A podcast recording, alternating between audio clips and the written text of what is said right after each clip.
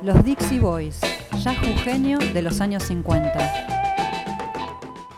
un marco de múltiples coloridos, mis amigos, y la alegría bulliciosa del carnaval 1958, prosigue la actuación brillante del conjunto Los Dixie Boys. Pasamos entonces del Flores de comienzo de los años 60 con esta muy linda columna que le dedicó Claudio a un grupo pionero al Jujuy de los años 50.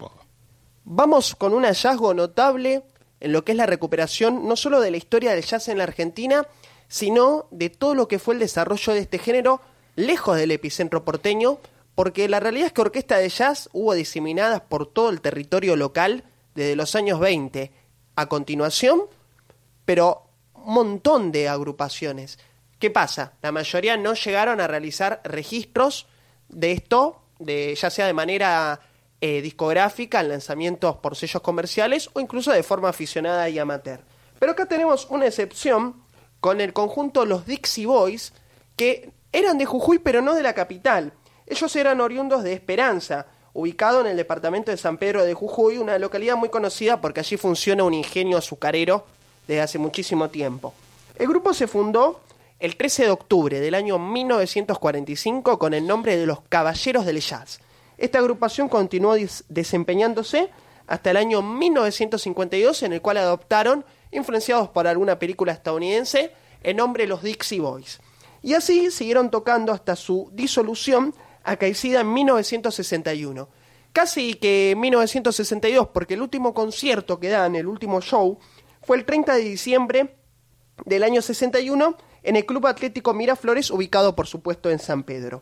Pasaron muchísimos músicos, vamos a decir nomás que el pianista Odilón Medina era quien comandaba esta agrupación, que por supuesto como todas las orquestas de jazz argentinas de ese periodo, no solo tocaban jazz, sino que también abordaban otros géneros como los ritmos tropicales, por ejemplo, entre ellos el bayón brasileño, típico del nordeste de dicho país hermano, y que hizo furor en los 50 argentinos, sobre todo en el primer lustro. Además de esto, algo muy eh, característico y patente en la propuesta artística de los Dixie Boys fue el uso del acordeón a piano, o la verdulera, como solía decírsele, una característica que era muy fuerte en grupos de jazz como el de Washington Bertolín, también el sexteto comandado por Amy Raymond, pero que también era una presencia estable en las orquestas llamadas características, que era un intermedio en esa época entre la típica de la jazz porque abordaban mucho más géneros que las orquestas de jazz de ese momento y había muchas características. Hacían de todo, las características tocaban pasodobles, este chamamés, porque de repente hacían un tema de jazz y de repente pelaban acordeón y hacían todos esos ritmos bien bailables de la época. Y un poco, Claudio, que los Dixie Boys tenían esto de orquesta de jazz, pero también de característica. Los temas fueron eh, registrados en unos ensayos hogareños en el año 1958, al parecer, con un grabador de alambre Webster Chicago que era propiedad de uno de los integrantes de la orquesta. Me refiero a Adolfo Vera. Posteriormente estas grabaciones fueron pasadas un cassette por la familia de Adolfo Vera y luego se hizo una digitalización muy bien hecha teniendo en cuenta el estado del material que no estaba en sus mejores condiciones, tampoco en sus peores. Esta digitalización fue emprendida por Sebastián, Sebastián perdón, Matthews, quien trabaja en los estudios Quasar. Vamos a escuchar una versión muy interesante que hacen del clásico original Dixieland One Step, hecha por los Dixie Boys, por supuesto, de modo instrumental.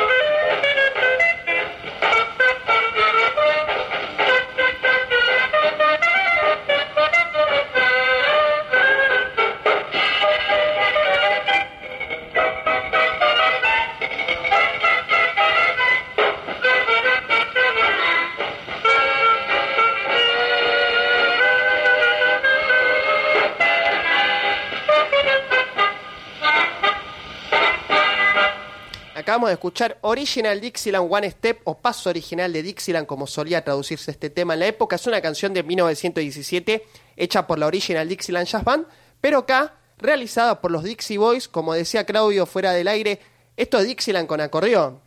Sí, eh, hay que pensar, estos muchachos, en los años 40, en una ciudad de Jujuy que no era ni siquiera la capital, o sea, una ciudad del interior de Jujuy, como Esperanza, estaban, imagínate, en absoluta inferioridad en cuanto a información, en cuanto a conseguir instrumentos, y cómo se las arreglaban para tocar muy bien, porque se nota que eran muy buenos ejecutantes, el clarinetista, para incluir también el acordeón en su formación. Esto es interesante porque lo del acordeón viene de que en el interior, lo que en Buenos Aires en los bailes de, de, esas épocas estaba la típica y la jazz, es decir, la típica que hacía tango y la jazz que hacía jazz y demás ritmos bailables, en el interior solía sustituirse por lo que se llamaba la característica, la orquesta característica.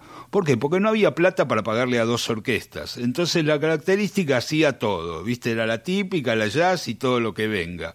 Entonces por eso el acordeón era un instrumento bastante común y ellos se las arreglan para integrarlo sin desnaturalizar, digamos, el sonido de Dixieland. Así que, nada, una joya.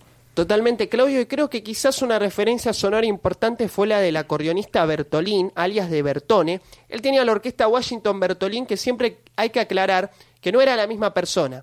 Washington era el guitarrista de esa agrupación chaqueño, pero que murió a los pocos años y Bertolín conservó el nombre artístico, digamos. Creo que quizás fue una influencia en el sonido de los Dixie Boys, pero que tiene una impronta muy propia en esto de conseguir un Dixieland auténtico, puro, pero con la inclusión de un acordeón como instrumento principal. Vamos a oír una grabación más para cerrar esta columna. Quiero agradecer no solo a Sebastián Matthews, quien hizo la digitalización de este material, sino al coleccionista Eduardo Tumbarino, quien me avisó de la existencia de estos registros de los Dixie Boys. Es un enganchado cortito, que forma parte de estos ensayos del año 1958. y que además, eh, perdón, Víctor, que te interrumpa, pero vale la pena remarcar que esto que estamos difundiendo eh, es un grupo que no llegó a editar discos, o sea que este es un rescate este, muy importante, digamos, la memoria musical de la música argentina, del jazz argentino y de la música de Jujuy en particular. No hubo discos lanzados al mercado, lamentablemente, de los Dixie Boys, pero por suerte se conservaron estos registros hogareños que dentro de todo se escuchan bastante bien. Sí. Lo que vamos a reproducir a continuación es un breve enganchado que tiene una particularidad que al final van a reproducir la sección clásica de vientos de Rock Around the Clock de Bill Haley, lo cual demuestra que no sé si los Dixie Boys se animaron a tocar el repertorio de Bill en vivo, muy probablemente, pero que al menos lo conocían y lo ponían como una referencia sonora para los bailarines de la época, no tengo ninguna duda. Así que vamos con esta última perla sonora de los Dixie Boys de San Pedro, Jujuy.